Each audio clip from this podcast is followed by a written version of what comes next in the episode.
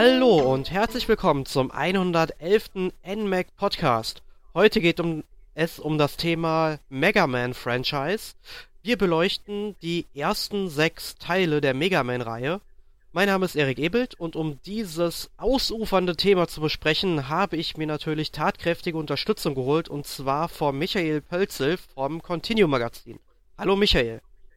Hey Erik. Ja, du bist eine richtige Koryphäe auf dem Gebiet, habe ich gehört. Hm, es geht so. ähm, wie waren dann deine ersten Erfahrungen mit Mega Man? Meine ersten Erfahrungen kamen eigentlich ziemlich spät. Ähm, mein Onkel hat ein äh, NES besessen. Das war immer bei meiner Oma. Und jedes Mal, wenn wir dort waren, hat es genau ein Modul gegeben.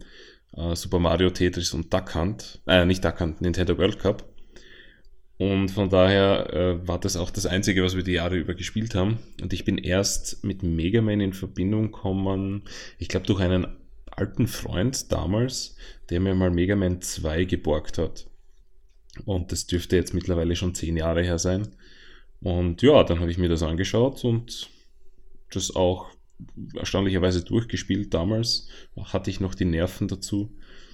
und sonst, wie gesagt, ich habe mir immer wieder Videos und, und äh, ja, Themen dazu angeschaut. Es gab ja auch eine, eine Comicserie. Das heißt, mit dem Mega Man-Thema war ich äh, sehr vertraut. Die NES-Teile habe ich dann erst kürzlich, wie sie auf der Virtual Console für die Wii U erschienen sind, äh, alle runtergeladen und auch angespielt. Den Zweier wieder durch. Der hat halt sehr viel Nostalgie getriggert bei mir. Und ansonsten hatte ich nur mit, ich glaube, Mega Man X war für den Game Boy Advance, wenn es mich nicht täuscht. Das habe ich mal gespielt. Und ich glaube, eines noch, weiß ich nicht mehr, wie das hieß, ein für die späteren Konsolen dann. Ah, ja, und den neuner Mega Man natürlich auch. Der ist ja dann. Ja. Äh, mein Lieblingsteil der Reihe. Ah, cool. Ja. Also da habe ich zumindest nur die Demo gespielt, aber die, die war ganz nett. Ja, also spielt's auf jeden Fall noch, also lad's dir noch den als WiiWare oder auf, ja, ich glaube, es ist auch auf der PS3 und der Xbox 360 erschienen. Also ist auf jeden Fall nicht nur einen Blick wert. Okay, cool. Stimmt, gab's ja WiiWare. Mhm. Das ist nur digital erschienen. Ja, bei mir sah es ein ähm, bisschen anders aus. Also ich habe von Mega Man erfahren, als es damals zur Zeichentrickserie kam die dann, ich glaube, Samstagmorgens auf Pro7 ausgestrahlt wurde. Fand ich halt ganz interessant. Ich wusste, aha, ist ein Videospielcharakter. Ich mag Videospiele, also mag ich auch Zeichentrickserie und habe das dann über die Wochen immer mal geschaut.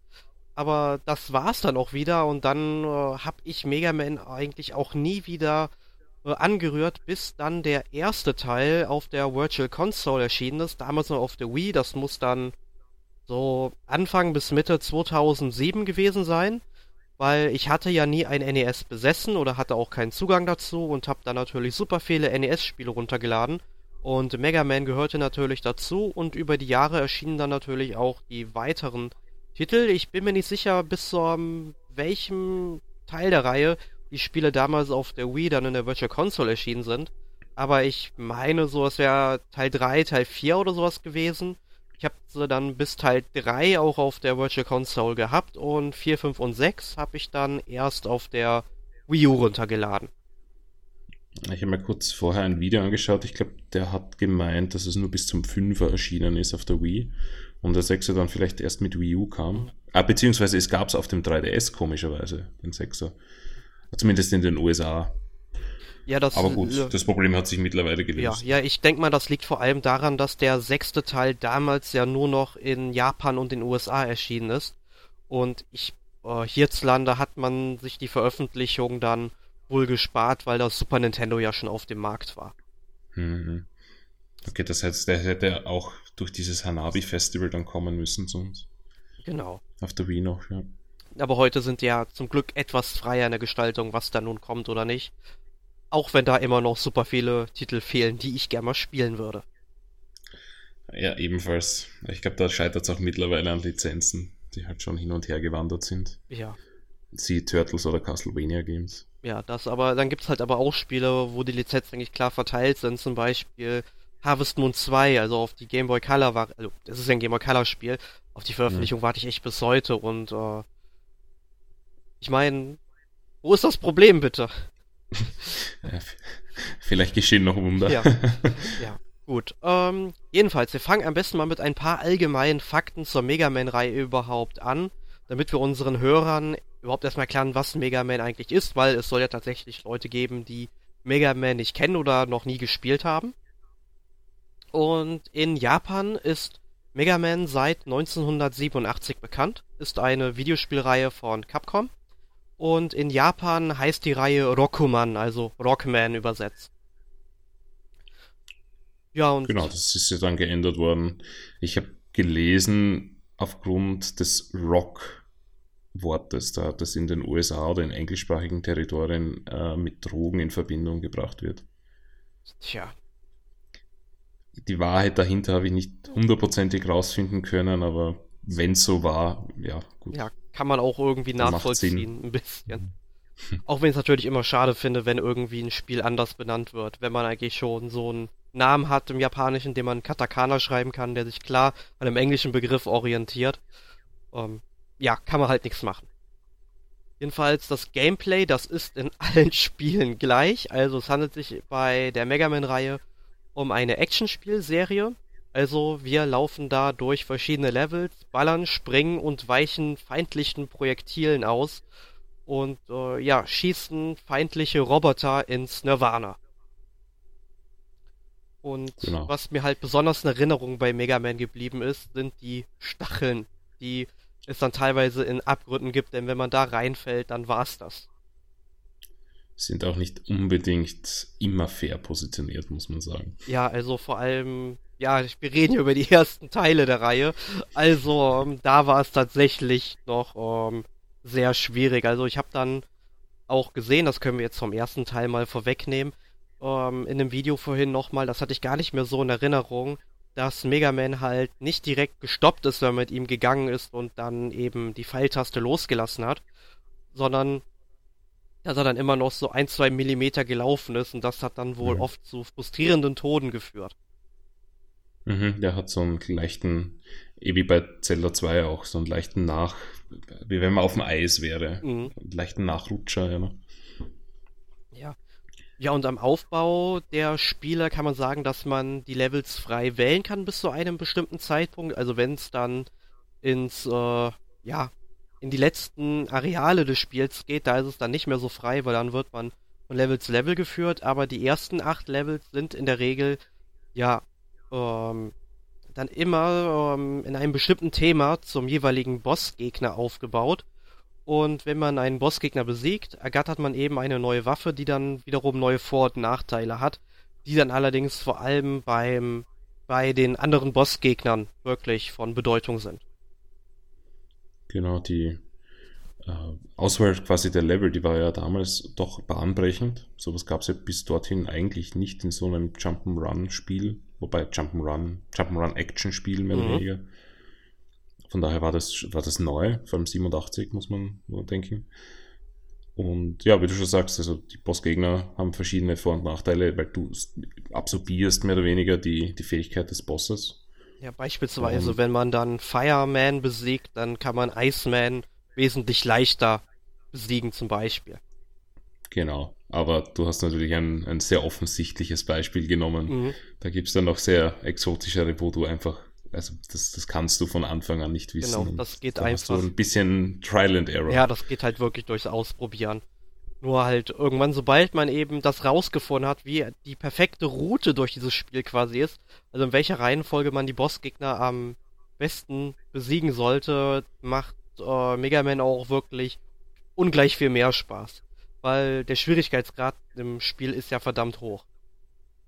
Ja, also verdammt hoch ist, ist ein gutes Wort. Das ist eigentlich nur, wie du so schön schreibst, da für Masto Masochisten und Nostalgiker. Ja. Weil, also jeder Casual Player wird das Spiel nach fünf Minuten wieder weglegen. Ja, aber um, ich wenn er es schafft, es noch zu legen und nicht zu werfen. ja, ja, zum Glück ähm, Heute äh, gibt es das Spiel nicht mehr in physischer Form. Ähm, gut, in den USA ist die Mega Man Collection, ja, also diese Legacy Collection ja auch als äh, Cartridge erschienen. Sollte, soweit ich weiß, hierzulande auch als Cartridge rauskommen. Habe ich aber bisher noch nichts von gesehen. Also Amazon listet das Spiel zwar, aber ohne Erscheinungstermin und so. Und ich glaube mittlerweile nicht mehr, dass es hier noch kommt. Mhm. Okay. Ich habe es nämlich auch nur als eShop-Download angekündigt gesehen.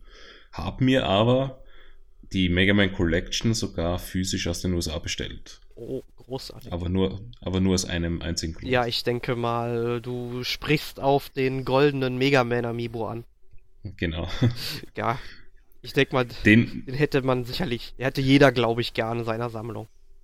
Ja, der ist halt äh, USA-exklusiv. Und jetzt habe ich ein Unboxing-Video gesehen. Äh, Nintendo hat sich da leider überhaupt keine Mühe gegeben, denn die Verpackung des Mega Man ist einfach weiß und unbedruckt. Also dieses Amiibos, das du ja separat rausnehmen kannst. Oh. Dann hätten sie sich das auch gleich sparen können. Ja. Aber äh, ist natürlich ein Hinweis darauf, dass der wirklich nur in dieser Collection erscheint und nicht separat. Mhm. Gut, aber jetzt ja. haben wir ja so ein paar allgemeine Fakten zur Reihe mal aufgezählt. Ähm, fangen wir doch einfach mal mit dem ersten Teil an und sagen, was da passiert. Also Mega Man ist äh, erstmals 1987 in Japan veröffentlicht worden. Also wir nennen jetzt hier im Podcast tatsächlich nur die japanischen Veröffentlichungsjahre. Ähm, man kann davon ausgehen, in Europa war das immer so ein oder sogar zwei Jahre später mal der Fall, wo die Spiele rausgekommen sind. Mhm. Im Fall von Mega Man habe ich nachgeschaut, war es sogar 91 erst Boah. in Europa. Aber die restlichen, wie du sagst, ein bis zwei Jahre später. Mhm. Jedenfalls, ähm, das Spiel spielt im Jahre 2000X, also zu Beginn des 21. Jahrhunderts. Da wollte Capcom wohl nicht genau festlegen, ob es 2001 oder 2009 ist. Jedenfalls ähm, geht es um den Wissenschaftler Dr. Light, der menschenähnliche Roboter kreiert. Und dazu zählen dann Mega Man und auch ja seine Hausdienerin oder sein Hausmädchen Roll und zusammen mit dem Wissenschaftler Dr. Wiley baut er auch noch sechs weitere Roboter zusammen. Und jedenfalls sollten diese Roboter erstmal nur Arbeitsroboter sein. Doch Dr. Wiley, ja, der ist ein bisschen hinterhältig und programmiert sie zum Zwecke der Weltherrschaft um. Und die Charaktere, die man also dann in Mega Man bekämpft, sind dann Gutman, Gutsman, Alecman, Iceman, Fireman und Bombman. Und Bombman wird, glaube ich, an einer Stelle sogar mal Bomberman genannt, aber hat nichts mit Bomberman von also aus dem Hause Hudson bzw. heute Konami zu tun. Ähm, ja, und Mega Man äh, bietet jetzt Dr. Light seine Hilfe an, Dr. Wily zu stoppen. Genau. Und wie du schon vorgelesen hast, Cutman und Gutsman und Elecman sind halt alles so komische Namen, wo du halt von, von Haus aus nicht errätst, wer gegen wen effektiv ist. Bei Iceman und Fireman kann man sich's noch vorstellen, aber auch Bombman wüsste ich zum Beispiel nicht, welchen Vorteil der hätte. Ich weiß nur, weil ich es halt vorher gespielt habe, dass Cutman gegen Elecman effektiv ist, also ein, ein, eine, eine Schere gegen Elektronik. Macht in meinen Augen wenig Sinn, aber Gutsman da habe ich zuerst gedacht, er hat einfach, weil im Englischen heißt der Guts auch äh, hier Cojones. Äh, ein bisschen ein, ein, komischer Name dafür.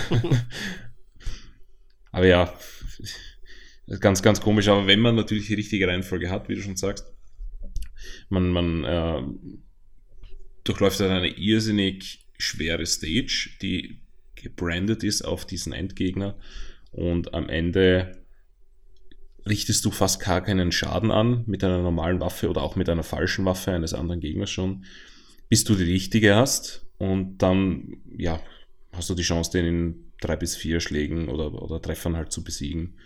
Und für das müsstest du das Spiel halt eigentlich mehrmals durchspielen, um herauszufinden, was gegen was äh, effektiv ist. Ja, nicht nur deshalb, sondern auch halt die ganzen ähm, Angriffstechniken der Gegner, weil die springen ja auch in einem bestimmten Rhythmus hin und her, man muss ja auch mhm. herausfinden, wie man den überhaupt ausweicht, wenn man den jetzt, sag ich mal, nur mit dem normalen Blaster erledigen möchte, ne? Genau, ja. Ich habe vorher einen, ich weiß gar nicht, wer das war. Ich, nein, ich glaube, es war Elecman sogar. Oder Gutsman. Ich glaube, Gutsman ist der, der Steine wirft. Den habe ich vorhin noch gespielt und nach zehn Versuchen habe ich dann aufgehört, weil ich einfach die falsche Waffe habe und bei Gott den nicht schaffe, weil der springt dann und macht ein Erdbeben und du musst aber genau in dem Moment, wo dieses Erdbeben anfängt, springen, weil das Erdbeben genauso lange dauert, wie du in der Luft bist. Das heißt, du brauchst wirklich perfektes Timing. Und mit einer anderen Waffe würde ich halt einmal hinschießen und der wäre wär einfach hinüber. Und dann gibt es auch so Level, die sind einfach, also was sich da Capcom gedacht hat, ist, ist wirklich jenseits von Gut und Böse. Da gibt es so ein Plattform-Level, wo die Plattformen verschwinden oder so runterklappen und du fällst dann einfach runter wenn du nicht im, im äh, wirklich perfekten, fast pixel-perfect Timing das schaffst. Also ich habe dann die Nerven wieder weggeschmissen. Ich habe schon zu viele graue Haare dafür. ja, muss ja sagen, das Spiel ist ja schon fast 30 Jahre alt. Also ja. damals waren Videospieler noch etwas härter im Nehmen als heute. Das stimmt. Ja. In meinen jungen Jahren war ich das auch noch. oh ja, die Zeit, die Zeit. Aber du hast ja Mega Man 2 durchgespielt. Was kannst du denn zu dem Titel sagen, der dann 1988 in Japan erschienen ist? Ja, Mega Man 2 war wirklich cool. Der hat vieles anders gemacht. Also nicht viel, im, im Prinzip der, der das Gleiche. Nur es gibt ähm, äh, bessere Levels, sage ich mal, vom, vom Aufbau. Die waren etwas äh, humaner. Äh, es gibt diesmal acht Mans, also wie haben die geheißen? Jetzt muss ich überlegen, Robot Masters haben sie mhm. die genannt, genau. Und ja, Dr. Wiley hat eben acht neue Roboter geschaffen, um Mega Man quasi auszuschalten. Und ich fand diese Robot Masters eigentlich sehr cool und sehr viel cooler als in allen anderen Teilen. Ich habe mir die alle angeschaut. Da gab es zum einen Bubbleman, Airman, Quickman, Heatman, Woodman, Metalman, Flashman und Crashman. Das sind mal Namen. Auch sehr geile Namen, genau. Und die haben alle sehr coole Fähigkeiten. Ähm, was es noch neu? Es gibt äh, Unterstützung von Passwörtern das erste Mal. Oh ja, und was das Interessante dabei ist, was ich vorher noch gelesen habe, ähm, dass in Mega Man 2 bis 5 bei den finalen Spielabschnitten, die ja dann äh, auftauchen, sobald man eben die äh, acht Stages, der wie ich das vorhin schon gesagt habe, äh, ja abgeschlossen hat. Ähm, da gab es dann zwar auch für jeden Spielabschnitt ein Passwort, aber die Entwickler waren wohl solche Arschlöcher gewesen, die Passwörter haben einfach nicht funktioniert. Man wurde also dann immer zum ersten Teil äh, von diesem finalen Abschnitt hingesetzt. Also das musste man tatsächlich am Stück durchspielen. Ah ja, und weil du es schon ansprichst, es gab nach diesen acht äh, Robot Masters, die du besiegt hast, Dr. Wileys Castle. Mhm. Das gab es im ersten Teil nicht, da gab es einfach Dr. Wily, die Begegnung. Und in Dr. Wileys Castle hast du auch sechs hintereinander äh, folgende Levels, ähm, die eben auch wie die ersten acht schon waren, mit jeweils einem Endgegner. Und da kann ich mich besonders an einen erinnern, das war dieser Drache, der einfach also du hast so, so eine Plattform nach Plattform in der Luft vor einem schwarzen Hintergrund und du hüpfst von einer zur anderen und denkst dir nichts dabei. Und der Bildschirm scrollt aber. Und plötzlich spawnt ein, ein riesiger Drache einfach im Bild und killt dich in 90% der Fälle beim ersten Mal. und auch in den nächsten 10 Versuchen, weil wenn du dort nicht wirklich Perfect Timing und perfektes Sprungverhalten hast, bist du einfach hinüber. Und der war so unglaublich schwer da habe ich wirklich, das muss ich dann zugeben, auf der Wii U diese Reset-Funktion verwendet. Speicherpunkt erstellen und dann resetten, weil, wie gesagt, meine Nerven waren nicht mehr die wie vor zehn Jahren.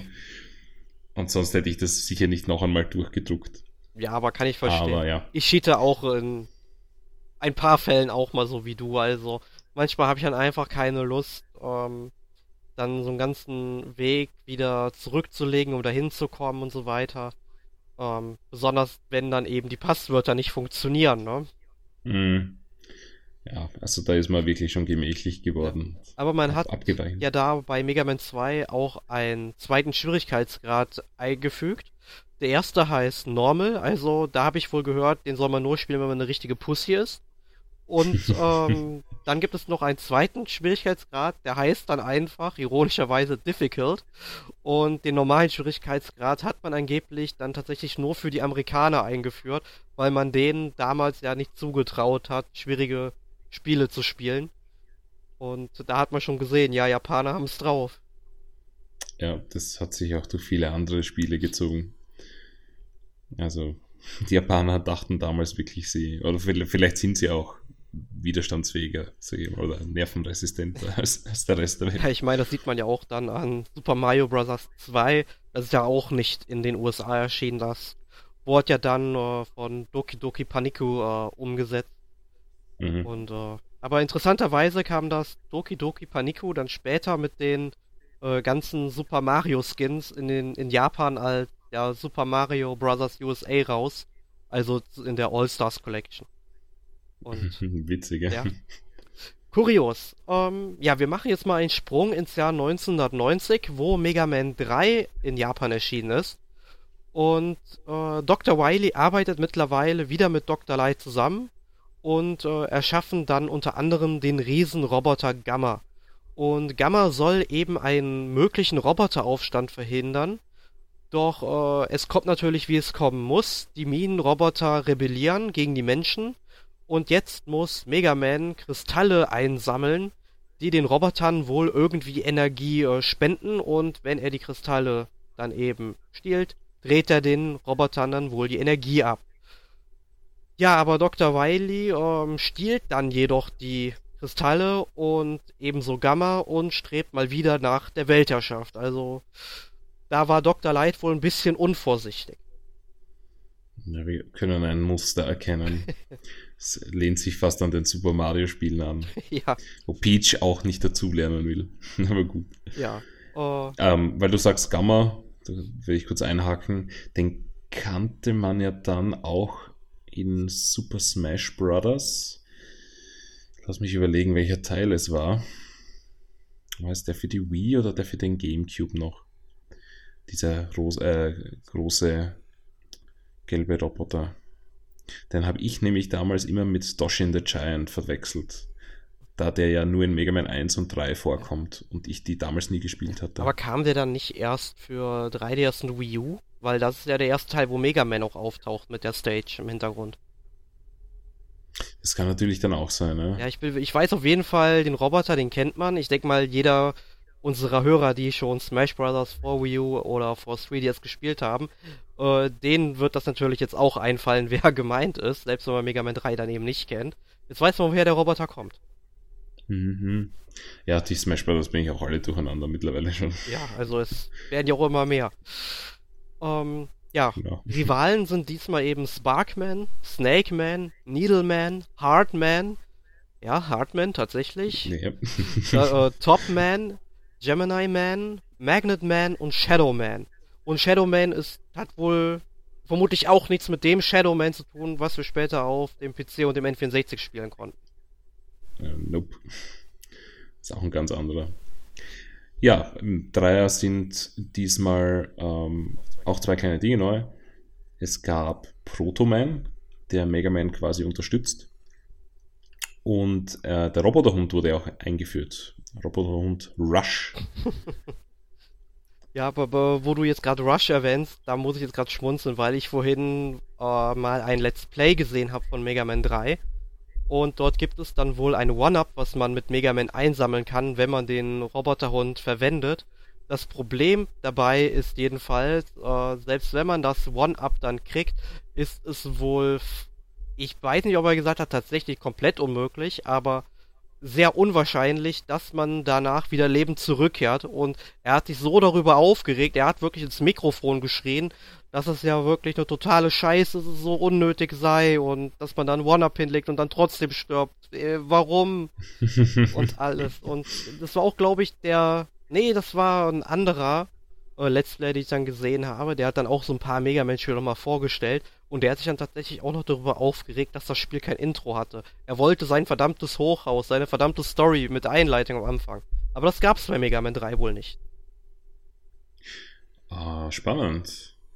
Mega Man 3 hatte doch schon ein Intro mit, äh, zwar nicht Hochhaus, sondern, sondern viel mehr. Da hattest du wirklich ähm, äh, Blödsinn, das war der vierte Teil, wo du auf die Vorgeschichte von Mega Man eingegangen bist. Genau. Na, das habe ich jetzt verwechselt. Mega Man 3 hatte kein Intro. Das coole Intro kam dann Mega Man 4. Ja. Stimmt ja. Ja, dann erzähl doch mal was zu Mega Man 4, wenn wir schon dabei sind. Ja, ich wollte noch anmerken zu, zu Roboterhund Rush, der hat dir zwei Fähigkeiten gegeben. Einen, einen so, so ein Hoverboard, jetzt mich täuscht, und einen Punch, mit dem du einfach wirklich cool Schaden gemacht hast auch. Ja, und Mega Man 4, da war dann Dr. Wily offenbar nicht mehr involviert, sondern Dr. Cossack und der hat äh, ja mit Dr. Light konkurriert und gefährliche Roboter gebaut. Und wie sich dann herausstellt, war Dr. Wily doch nicht ganz unbeteiligt an dieser Geschichte, aber ich denke, wir können so alte Spiele ein bisschen spoilern. Ähm, ja, da war dann eben der Plot-Twist zum Schluss. Protoman ist auch wieder dabei. Der befreit Cossacks Tochter, die Kalinka heißt. Und wie sich aus dem Namen schon äh, ableiten lässt, waren das Russen oder russischer Herkunft. Und Kalinka erklärt, dass Dr. Wiley eben den Vater zum Bau zwingt. Und Mega Man zieht dann eben erneut in den Kampf gegen Dr. Wiley. Das äh, erfahren wir, nachdem wir die Robot Masters wieder besiegt haben. Kommt eben dieser kleine Twist. Und die Robot Masters waren diesmal Ringman, Diveman, Skullman. Finde ich sehr cool. Pharaoh Man, Brightman, Toadman, Drillman und Dustman. Ähm, ich habe mir ein paar Videos dazu angeschaut. Es gab eine Fähigkeit, wo du offenbar Gegner stunnen konntest und dann wurde der Pharaoh Man tatsächlich zum, ja, also einfach Opfer, der hat sich nicht mehr bewegen können und du hast ihn einfach abgeschossen. und äh, auch Toadman war nicht sonderlich klug. Der hat auch so einen, einen Sprung, der sich nach einem Treffer resettet hat und der springt dann die ganze Zeit über dich drüber. Also so kleine Exploits halt, ähm, ja, haben sich die Entwickler wohl in ihrem einjährigen Entwicklungsrhythmus dann nicht mehr viel, äh, nicht mehr viel äh, Abusing getestet. Und ja, die Waffe konnte aufgeladen werden, das war auch neu. Und jetzt überlege ich gerade, war es in Mega Man 3 oder 4, wo du sliden konntest? Ich bin mir jetzt nicht sicher, ob es in Mega Man 3 schon war. Lass mich kurz nachschauen. Und in Mega Man 4 erst. Also ich denke. Ja, also es war schon in Mega Man 3. Ja, ich wollte gerade aussagen, ich meine, ich hätte das in den Videos auch schon gesehen, dass er da ein bisschen über den Boden gerutscht ist. Genau, und das hat dann eben auch dazu geführt, dass die Gegner äh, ein bisschen äh, intelligentere äh, Intelligenz hatten, künstliche Intelligenz und auch andere Taktik du verwenden musstest. Weil durch das Leiden hat sich doch ein bisschen ja, Dynamik reingebracht in die ganzen Kämpfe. Mhm. Ja, und dann kommen wir jo. jetzt mal zu Mega Man 5. Das erschien dann 1992. Ähm, ja, was lässt sich zur Story sagen? Also, Proto Man hat anscheinend die Seiten gewechselt und unterstützt jetzt Dr. Wily, der alte Übeltäter. Und äh, Dr. Light wird nämlich dann von Proto Man entführt. Und jetzt liegt es an dem im vierten Teil eingeführten Dr. Cossack, äh, dass er Mega Man unterstützt, der dann diesmal gegen Stone Man, Gravity Man Crystal Man, nicht Crystal Math Man, Crystal Man, äh, Charge Man, Nap Napalm Man, Leute, äh, Wave Man, Starman hat hoffentlich nichts mit den Starman aus Earthbound zu tun, beziehungsweise Earthbound Beginnings und äh, Gyro Man. Und ja, und sie haben dann diesmal den Robotervogel Beat eingeführt. Ja, äh, ganz witzige Namen wieder und, und also ich möchte gerne wissen, was die geraucht haben zu dieser Zeit. Napalm Man und, und Crystal Man ist schon sehr cool.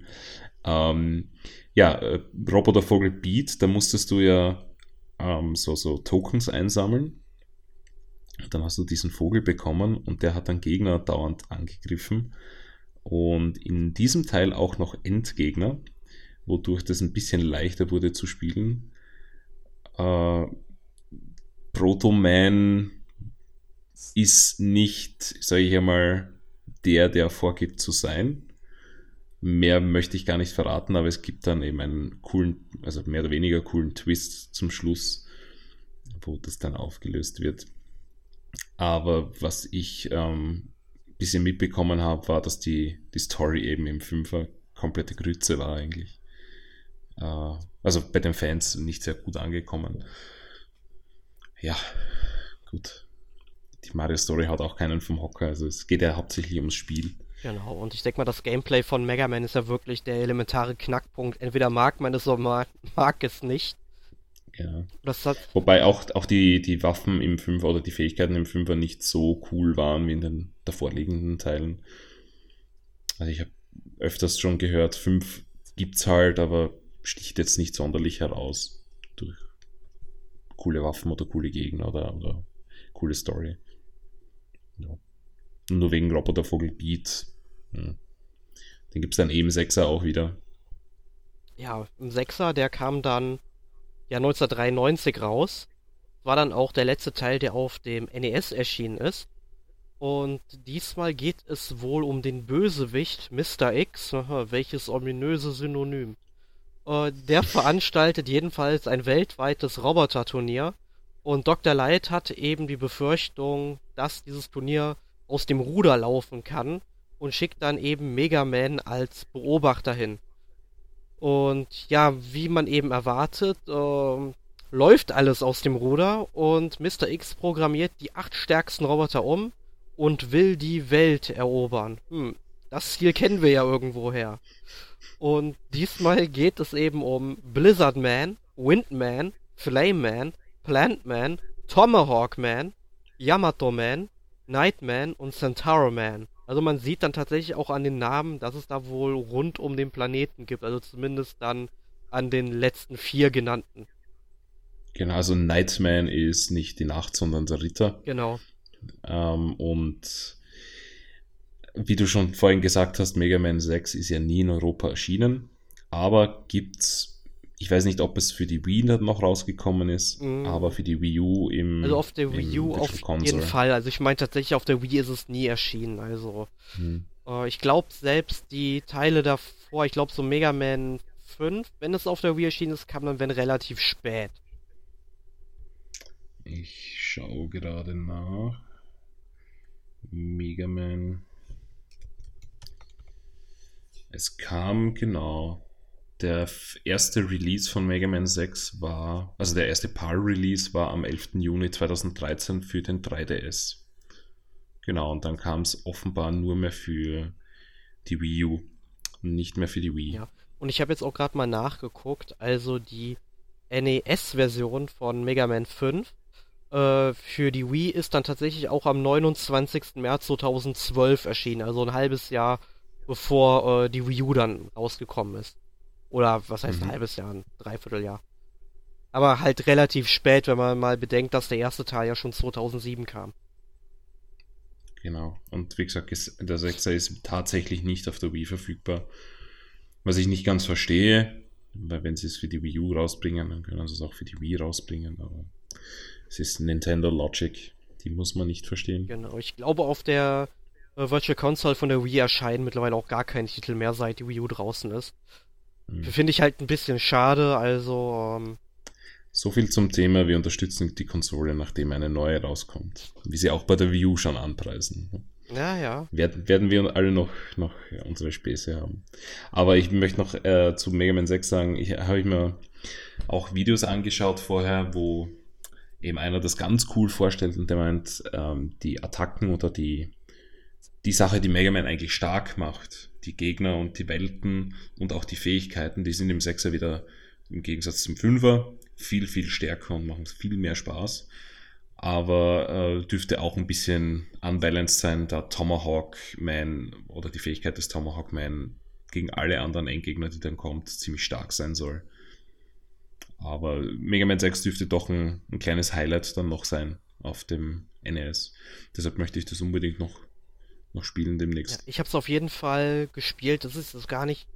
Also wie lange ist der? Über ein Jahr vielleicht schon her. Also Und ich habe es dann einfach mal gespielt, während ich dann ein Update zu einem anderen Spiel runtergeladen habe.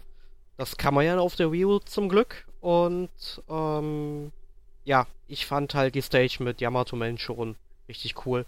Ich meine, sobald Japan irgendwo zu sehen ist, bin ich glücklich. also, äh, man kann in jedem Spiel einfach das erste Level, keine Ahnung, man sollte einfach im Hintergrund den Fujiyama basteln. Ähm, ich werde das Spiel loben. Also, das kann ich jedem Entwickler nur ans Herz legen, egal ob das jetzt Sinn macht oder nicht.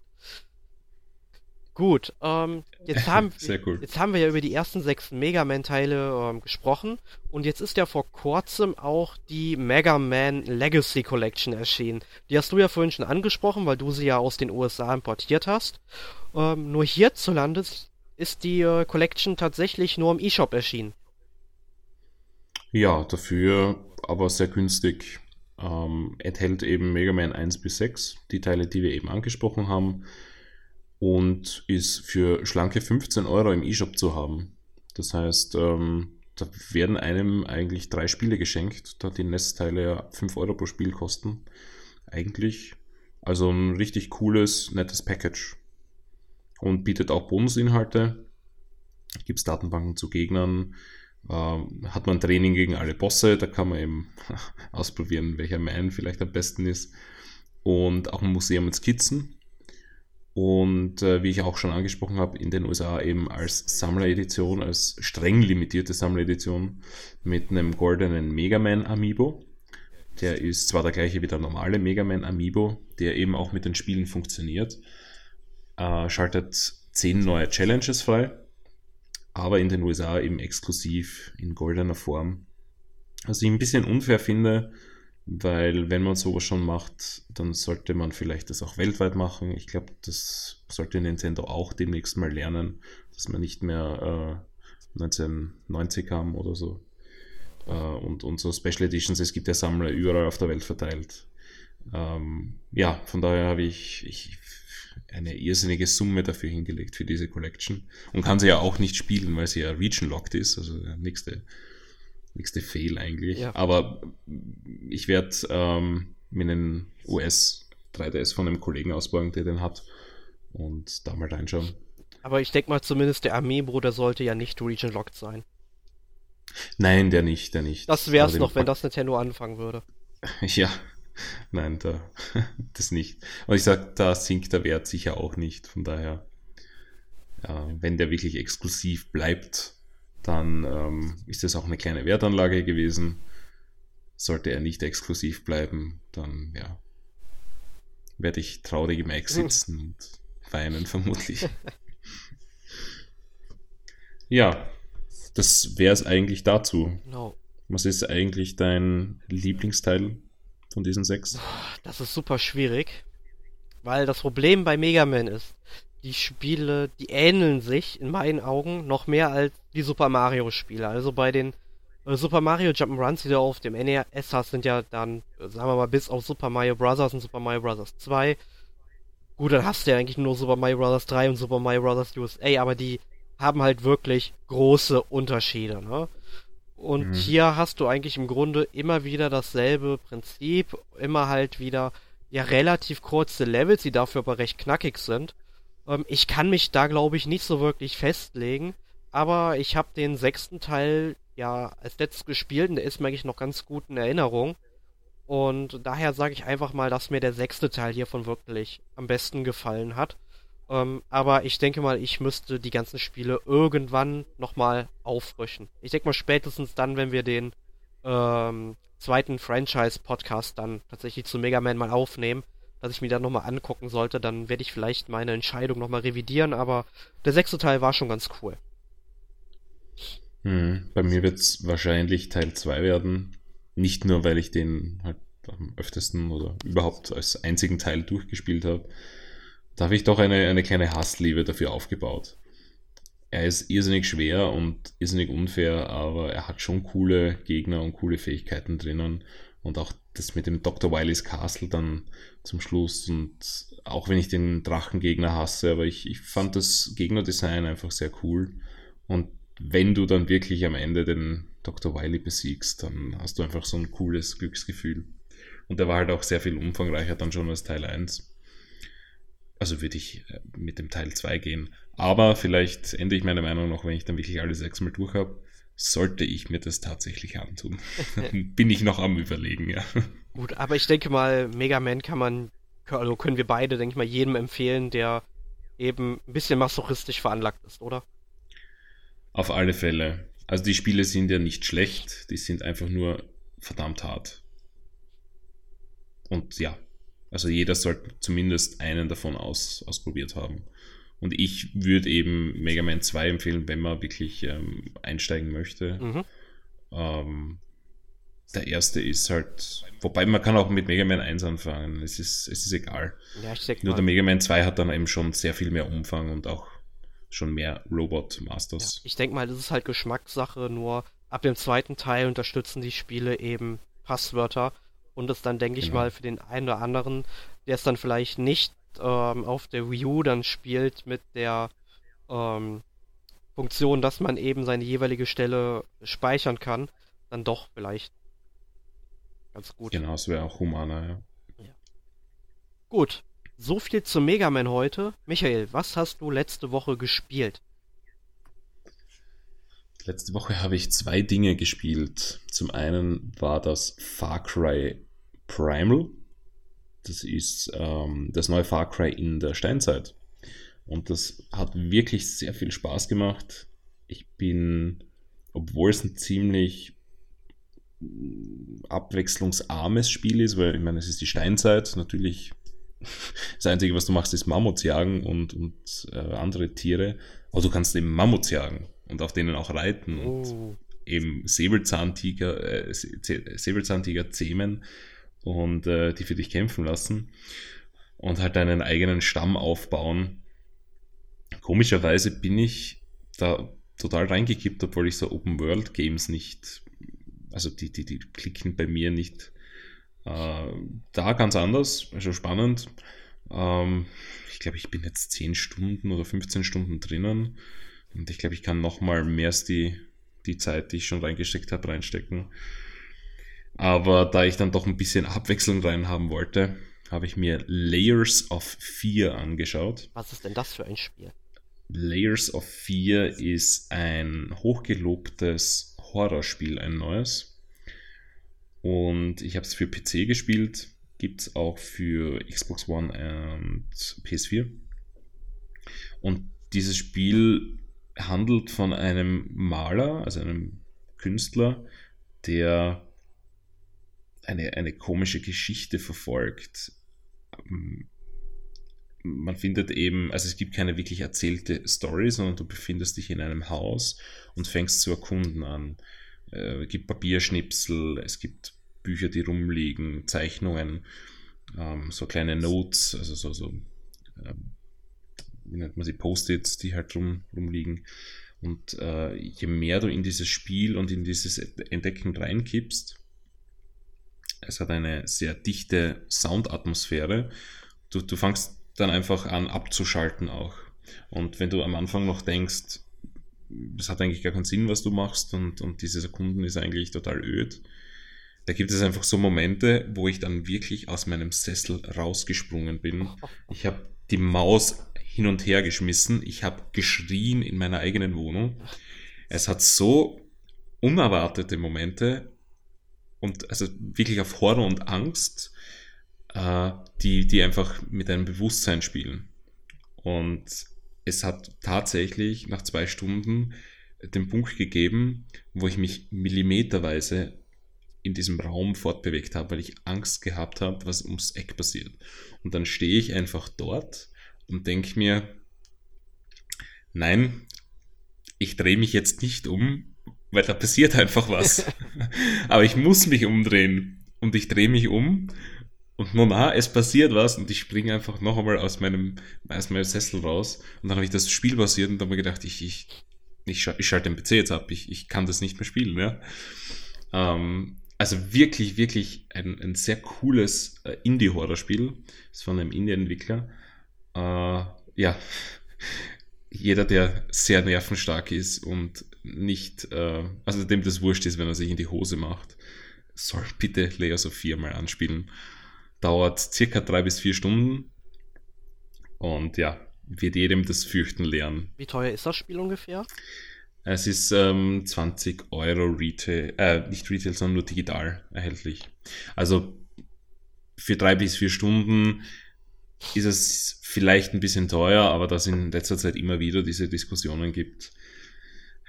Ich weiß nicht, ich bin auch ins Kino schon für 16 Euro gegangen und habe dann 10 Euro Popcorn gekauft und dann war der Film kacke und so habe ich gedacht, naja, hätte ich auch anders investieren können. Mhm das sind die 20 Euro doch gut angelegt. Klingt ja. aber auf jeden Fall sehr interessant. Werde ich mir gleich sicherlich mal meine Beobachtungsliste auf Steam setzen. Also, wenn das gleich dann mal im Angebot ist, im Sale, dann mhm. für 10 oder 5 Euro sogar irgendwann, dann werde ich da sicherlich mal reinschauen.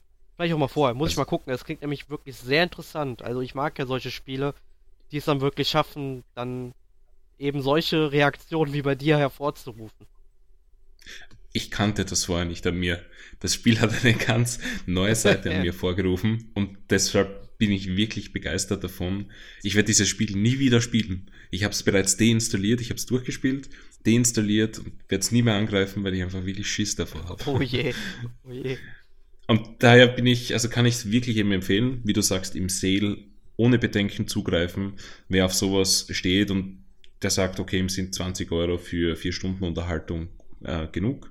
Ich meine, wenn du ein bisschen ähm, auf alles achtest, kannst du vielleicht auch 5, 6 raus, ähm, rausschinden. Aber wem das das wert ist, soll auch jetzt schon zugreifen, kann ich uneingeschränkt empfehlen. Sehr gut. Ja.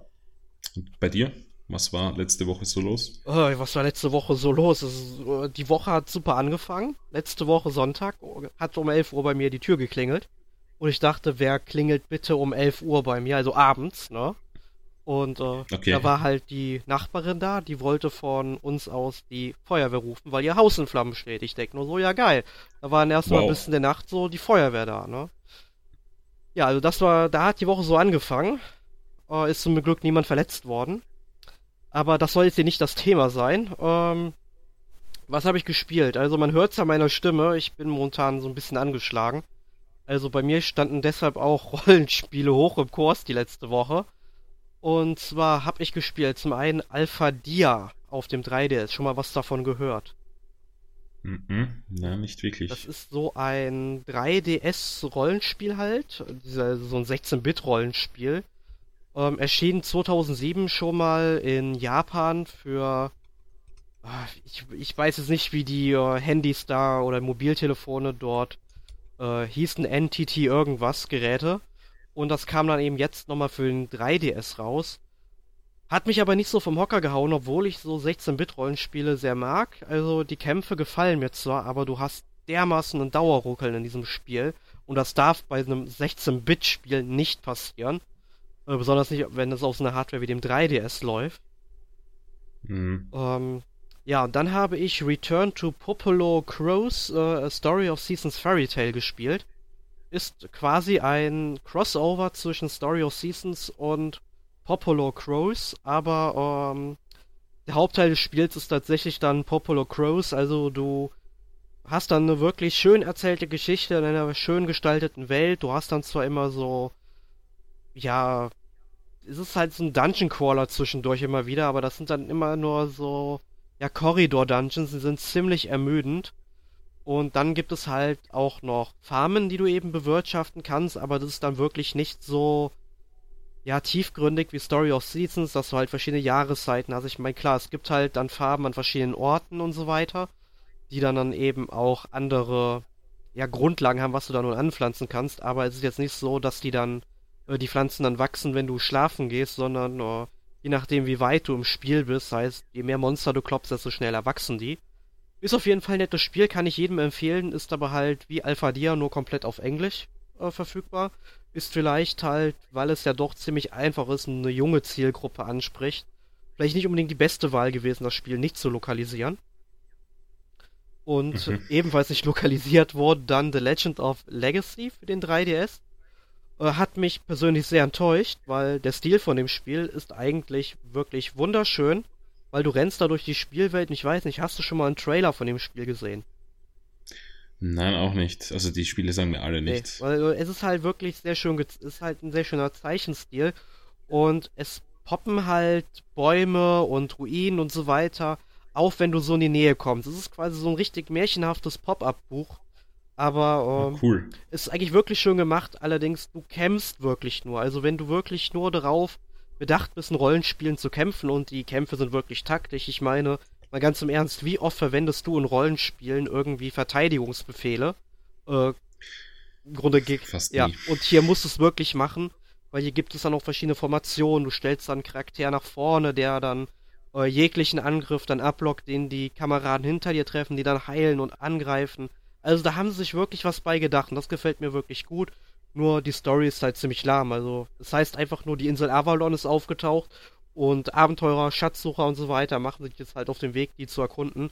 Und du rennst quasi nur rum und äh, kartografierst dann auch noch automatisch diese ganzen Karten, verkaufst die dann und versuchst eben das Geheimnis der Insel zu ergründen, aber ähm, ist halt sehr mittelprächtig, bis auf die Kämpfe, die mir wirklich gut gefallen. Okay. Äh, Ist es ähm, vom Pop-Up-Stil so wie Tengami? Kennst du das für das äh, iOS? ja, Tengami habe ich sogar auf der Wii U damals getestet. Ähm, nee, nee, also ganz anders. Es ist nicht so stark, Okay. also es ist wirklich nur, ähm, nehmen wir mal einfach mal an, du stehst fünf Meter von einem Baum entfernt und du gehst vier Meter hin, dann schießt er so quasi auf den Boden. Es ist jetzt nicht so wirklich Pop-Up, wie du Ah. es dir vorstellst. Er kommt halt einfach nur so rausgeschossen dann aus dem Boden. Ne? Eher, eher so wie äh, Bastion dann. Ja, genau, könnte man ungefähr sagen. Genau, wo, sie- wo sie das einfach vor dir zusammenbaut, tatsächlich. Ja. Schießt halt aus, okay. Ja. Das ist ganz ist nett. aber auch sehr cool, ja. Und dann habe ich gespielt äh, The Legend of Heroes, Trails of Cold Steel für die ähm, PlayStation 3. Entschuldigung, wie lang war deine Woche? Äh, war die länger als meine? äh, ich weiß, ich meine, ich habe momentan Semesterferien, das merkt man vielleicht. Ah, okay. Und das ist halt dann auch wieder ein Rollenspiel. Ähm, ich glaube, entwickelt von Nihon Famcom. Und ich meine, dieses äh, Legend of Heroes Franchise, das gibt es ja wirklich schon seit 1989, aber ich glaube, äh, so wirklich Beachtung hat das hier im Westen erst mit äh, Trails in the Skies ähm, bedient. Das sagt dir vielleicht was. So ein Mhm. Rollenspiel aus der Vogelperspektive, das spielt dann eben im selben Universum. Nur das ist jetzt eben quasi so eine Art Persona-Spiel. Also du bist dann eben Teil einer Schulklasse. Also du fängst dann tatsächlich an ähm, mit der, also erstmal kommt halt eine Szene, wo du dann irgendwie äh, bei einem Angriff dabei bist und dann spult die Zeit halt ein halbes Jahr zurück und du erlebst gerade die Eröffnungszeremonie mit, wo du halt an dieser Force Military Academy anfängst. Und ich finde es halt wirklich cool, dass du da eben mit anderen acht Mitschülern eben in so einem Klassenraum sitzt und jeder dieser Charaktere hat wirklich seine eigene Persönlichkeit. Du musst da mit dem reden oder mit- den Leuten reden, Entscheidungen treffen und je besser du dich mit denen eben verstehst, desto besser äh, kannst du dann mit denen auch in den Kämpfen interagieren. Also wenn du einen Angriff startest, legt der Kumpane dann einfach nochmal nach und sowas. Also ist wirklich cool gemacht, nur die eigentliche Handlung bleibt tatsächlich fast komplett im Hintergrund. Aber äh, wenn ich jetzt nach unserem Bewertungssystem, das wir beim NMAC haben, äh, das Spiel ansetzen würde, würde ich ihm tatsächlich doch eine 8 von 10 geben. Man muss aber wirklich äh, darauf gefasst sein, dass man mal stundenlang nicht kämpft, tatsächlich nur auf dem Schulgelände rumläuft, in die verschiedenen Clubs geht, kocht, angelt und so weiter. Oder dann Feldstudien draußen ähm, dann fortführt oder halt durchführt und äh, ist wirklich schon ziemlich, ziemlich cool, muss ich sagen. Mhm. Als nächstes habe ich dann LBX tatsächlich mal wieder reingeschmissen auf dem 3DS. Hab dann zwei Kapitel durchgespielt. Ähm, einfach aus dem Grund, ich habe vor ein paar Tagen dann äh, Trailer zu Yokai Watch gesehen. Und dann dachte ich mir, ja, Yokai Watch dauert ja noch was, da kannst du jetzt endlich mal LBX was weiterspielen. Weil so lange ist es ja doch nicht mehr, erscheint ja dann in zwei Monaten und wollte gerade sagen, er hat, hat Release-Date jetzt bekommen. genau, und äh, ich freue mich ja richtig. am 29. April. Ja, ganz genau.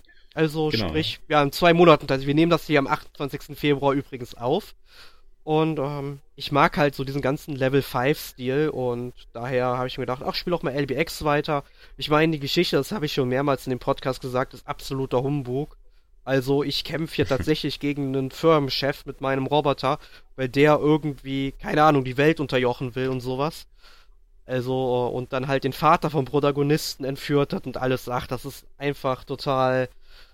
Ja, es ist sehr, sehr kurios, was in diesem Spiel alles passiert, aber das ich glaube, damit rechnet man schon, wenn man Level 5 Spiel irgendwie spielt. Und ja, tatsächlich kommen wir jetzt zum letzten Titel auf meiner Liste.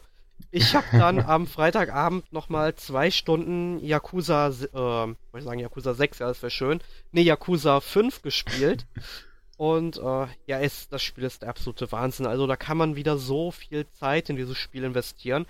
Ich meine, ich habe jetzt in diesem Spiel, ich glaube, schon drei bis vier Stunden investiert. Ich habe noch kein einziges Mal irgendwie gekämpft und ich habe noch kein einziges Mal wirklich die Story vorangetrieben, nachdem man halt aus diesem Taxistand am Anfang rauskommt. Ich bin halt tatsächlich einfach nur durch die Stadt gelaufen, hab mir die Geschäfte angeguckt, hab in den, ja, ähm, Geschäften, man kann tatsächlich Manga lesen auf Japanisch allerdings, ne? Nur es macht halt einfach Spaß, du gehst da rein, greifst dir einen Manga von Attack on Titan da raus und schmökerst einfach mal Dutzende Seiten da drin, also da hat sich Sega wirklich was dabei gedacht bei dem Spiel, also gefällt mir schon ziemlich gut, bin mal gespannt, ob es mein Liebling Yakuza 2 nicht gefolgt von Yakuza 4 vom Thron stoßen wird, aber da es in diesem Spiel ja tatsächlich, ich glaube, fünf oder sechs Städte gibt, die man erkunden kann, also ich bin immer noch in Fukuoka. Und ähm, ja, also ich bin wirklich sehr, sehr gespannt, was da noch alles auf mich wartet. Das Spiel ist sicherlich gigantisch und ich freue mich schon wie ein Schnitzel auf Yakuza Zero und ich hoffe dann, dass ne-, dieses Jahr dann auch Yakuza 6 angekündigt wird. Also wer japanische Spiele mag, ähm, sollte unbedingt mal Yakuza ausprobieren und mit Yakuza wird man definitiv sehr glücklich. Sehr cool. Und mir ist tatsächlich auch noch ein Spiel eingefallen, das ich gespielt habe. Ja, nach, seit gestern Abend. Ja, nachdem ich jetzt sechs Spiele oder so genannt habe, darfst du gern auch noch ah, eins nennen. Na, ich war na, tatsächlich sogar zwei, aber das geht ganz schnell. Ich war gestern bei einem Arcade-Treffen, Treffen, ja, mhm. Treffen. Äh, dort habe ich Bank Panic gespielt, wirklich auf einer Arcade. Das ist ja von Tja, ist es von Cap? Warte, schau, schau ich schnell nach. Bank Panic ist von Sega, genau, 1984 erschienen. Da geht es darum, dass du einfach in einer Bank bist und du hast zwölf verschiedene Türen und du musst bei jeder Tür äh, so einen Geldbeutel abliefern lassen. Und da kommen aber auch so Gunmans durch die Tür, die du dann abschießen musst. Also ganz witzig. Ähm, wenn ich mal gerade einhaken darf, wo du gerade nochmal Sega ja, erwähnst. Gerne. Ähm, dir sagt ja sicherlich Taiko Drum Master etwas. Das ja. ist ja dann so ein. Ich weiß gar nicht, ob es in Japan auch mal für eine Konsole erschienen ist. Ich glaube schon. Ich meine, Emil hätte sich da irgendwie was gekauft. Ja. Und ähm, es gibt halt in Yakuza auch natürlich den Club Sega in den Städten. Und da konnte man reingehen und diesmal bieten sie tatsächlich an, dass man dort Taiko Drum Master spielt. Und da habe ich dann auch ein paar Lieder noch gespielt. So nebenbei. Und jetzt darfst du mit dem letzten Titel für heute fortfahren. Sehr cool. Games in Games. Das gefällt mir. Sollte auch einmal reinschauen bei, bei Yakuza. Unbedingt. Ähm, ja, der letzte Titel, der ist gestern Abend erschienen. Und zwar äh, gibt es Pokémon wieder im E-Store. Uh. Pokémon Blau, Rot und Gelb in Europa. Und äh, ja, äh, mich hat es kurz mal geschockt, wie ich das gesehen habe, weil die kosten alle 10 Euro. Ja, das. Und es, und, und es gibt kein Dreier-Bundle. Also jedes Gameboy-Spiel lag bislang zwischen 4 und 6 Euro. Aber dort äh, milkt, äh, ja, melkt äh, Nintendo wieder die, die Cash-Cow. Also ich habe ja im Vorhinein schon äh, damit gerechnet, dass es vielleicht 7 Euro kostet, weil sie ja auch dann noch technische Änderungen am Spiel vorgenommen haben. Weil du kannst ja jetzt, so wie ich es verstanden habe, online tauschen und es ist mit Pokémon. Nein, online nicht, aber lokal. Ah, okay. Und da haben sie, das haben sie quasi in den Emulator eingebaut und nicht ins Spiel. Also sie haben quasi in diese, in den Container, wo der Emulator halt läuft, simulieren sie dann ja. quasi dieses äh, okay, Ding okay. Zum das, das passt, ja. aber ich habe halt genügend Kommilitonen, die das sicherlich spielen werden. So nach ja. den Semesterferien wieder. Und äh, nee, aber dann, es ist ja mit Pokémon Bank kompatibel, aber dafür, ne? Das haben sie ja in dieser Nintendo Direct ja gesagt am Freitag. Ah, okay, das ähm, ist noch nicht. Also ich habe die Direct nämlich nicht gesehen. Ich habe nur die Leaks gesehen davor, dass Sun and Moon eben angekündigt ja, das wurde. Das war es im Grunde auch. Okay, ja, dann habe ich eh nicht viel verstanden. Ja, vor allem, sie haben. Aber cool, ja, wenn es mit Pokémon Bank kompatibel ja. ist, ist es ein nettes Ja, sie Feature. wollen halt, dass du dann wirklich alle Pokémon, also zumindest die Pokémon aus Rot, Gelb, Blau, später auch auf halt Moon and Sun äh, übertragen kannst. Ähm, Finde ich halt eine coole Sache. Kann mir auch vorstellen, dass sie die anderen Virtual Console, äh, die anderen Titel auch noch auf der Virtual Console rausbringen, die dann ebenfalls ähnlich so funktionieren werden. Ich denke mal nicht, dass Nintendo sich diesen Reibach jetzt entgehen lässt. Ähm, mhm. Aber halt. Vor allem, wenn sie da einfach 5 Euro draufschlagen können und jeder zahlt. Ne? Ja, eben, weil Pokémon zieht halt. Nee, aber halt, was ich noch sagen wollte zu dieser Direct, also sie haben tatsächlich erstmal nur so einen Trailer gezeigt, ja, wie Pokémon, äh, dass es halt ein weltweites Phänomen mittlerweile ist, oder seit Jahren ein weltweit, äh, weites Phänomen ist. Und dann, und was kommt jetzt? Ja, Pokémon Sun and Moon oder Sonne und Mond, wie es tatsächlich bei uns heißen wird. Und dann war's das, nicht mal Spielszenen oder sowas, ja. Also, so, so klug okay. war ich ja schon durch den League. Und dann haben sie halt das noch mit Pokémon Bank gebracht, was so halbwegs noch eine Daseinsberechtigung für die Direct ist, ja, aber es war schon wirklich sehr enttäuschend. Also, ich wette ja, dass jetzt im März, oder ich hoffe zumindest, dass jetzt im März nochmal eine, Nintendo Direct kommen wird, wo dann endlich mal gesagt wird, ähm, hey, ja, so sieht die Collectors Edition zu Fire Emblem aus. Dann hätte man dann das auch damit ähm, ja rausbringen können. Stimmt, da gibt es ja auch noch keinen Release-Tag. Genauso wenig wie äh, es irgendeine Erwähnung gibt für das diesjährige Metroid-Jubiläum, das 20-jährige. Yeah. Da dürfte man offenbar, genau wie beim 15. schon, dezent drauf scheißen. Ja, geh. Das finde find ich echt, finde ich echt super korrekt von Nintendo, wirklich. Ja, nee, nee, sie äh, werden das schon mit Federation Force richtig zelebrieren. Ja, danke schön. Das ist, was weißt du, dieses Salz in meinen Wunden. Gell? Mhm. Ja, aber ich. Ich hoffe ja wirklich, dass ein Metroid für die neue Konsole kommt, als Starttitel. Äh, alles andere würde ich nicht akzeptieren, sage ich jetzt einfach mal so. Ja, es ist echt mal wieder eine Zeit für ein vernünftiges Metroid Prime oder überhaupt Metroid. Genau. Und Federation Force, ich weiß nicht, wovon du redest, äh, Erik. Ja, ich habe dann, ich habe auch nur sowas gehört. Also ich. genau, Dankeschön. okay, aber ich sehe schon, wir reden über eine Stunde. Unsere Hörer, also alle, die jetzt, die jetzt nicht eingeschlafen sind, ähm, weil wir halt dann noch so viel anderes Zeug gespielt haben diese Woche. Oder zumindest ich. Und ja, ähm, an der Stelle bedanke ich mich dann mal wieder bei eurer Aufmerksamkeit und natürlich schön, dass du heute wieder da warst, Michael. Ja, danke. Bist ein gern gesehener Gast bei gerne. uns. Ja. Ich bin auch sehr gerne da. Macht sehr viel Spaß. Ja, ja. Freut uns, freut uns. Okay, äh, nächste Woche geht es im 112. NMAC Podcast über The Legend of Zelda Twilight Princess HD, welches ja am kommenden Freitag erscheint. Und da denken wir, da unsere Redakteure das Spiel damals schon auf der Wii ordentlich gespielt haben, äh, ist es da auch vertretbar, direkt zum Release auch ein, also was heißt direkt zum Release, also ein paar Tage nach Release dann den Podcast aufzunehmen und zu veröffentlichen. Und ja, da werden wir dann mal unsere Meinung zum, ja, Klassiker Schrägstrich Neuauflage ähm, zum Besten geben. Ja, also wenn ich da die Meinung kundtun von mir schon darf, es ist eines meiner Lieblingszellers konnte aber Ocarina of Time nicht vom Thron stoßen. Also da ach, ach. Bin, bin, ich schon auf eure Meinungen gespannt. Ja, ja, also Majora's Mask kommt sowieso nichts dran. Wow, okay. Da tun sich Abgründe auf. okay. In dem Sinne, vielen Dank fürs Zuhören und bis zum nächsten Mal. Tschüss. Tschüss.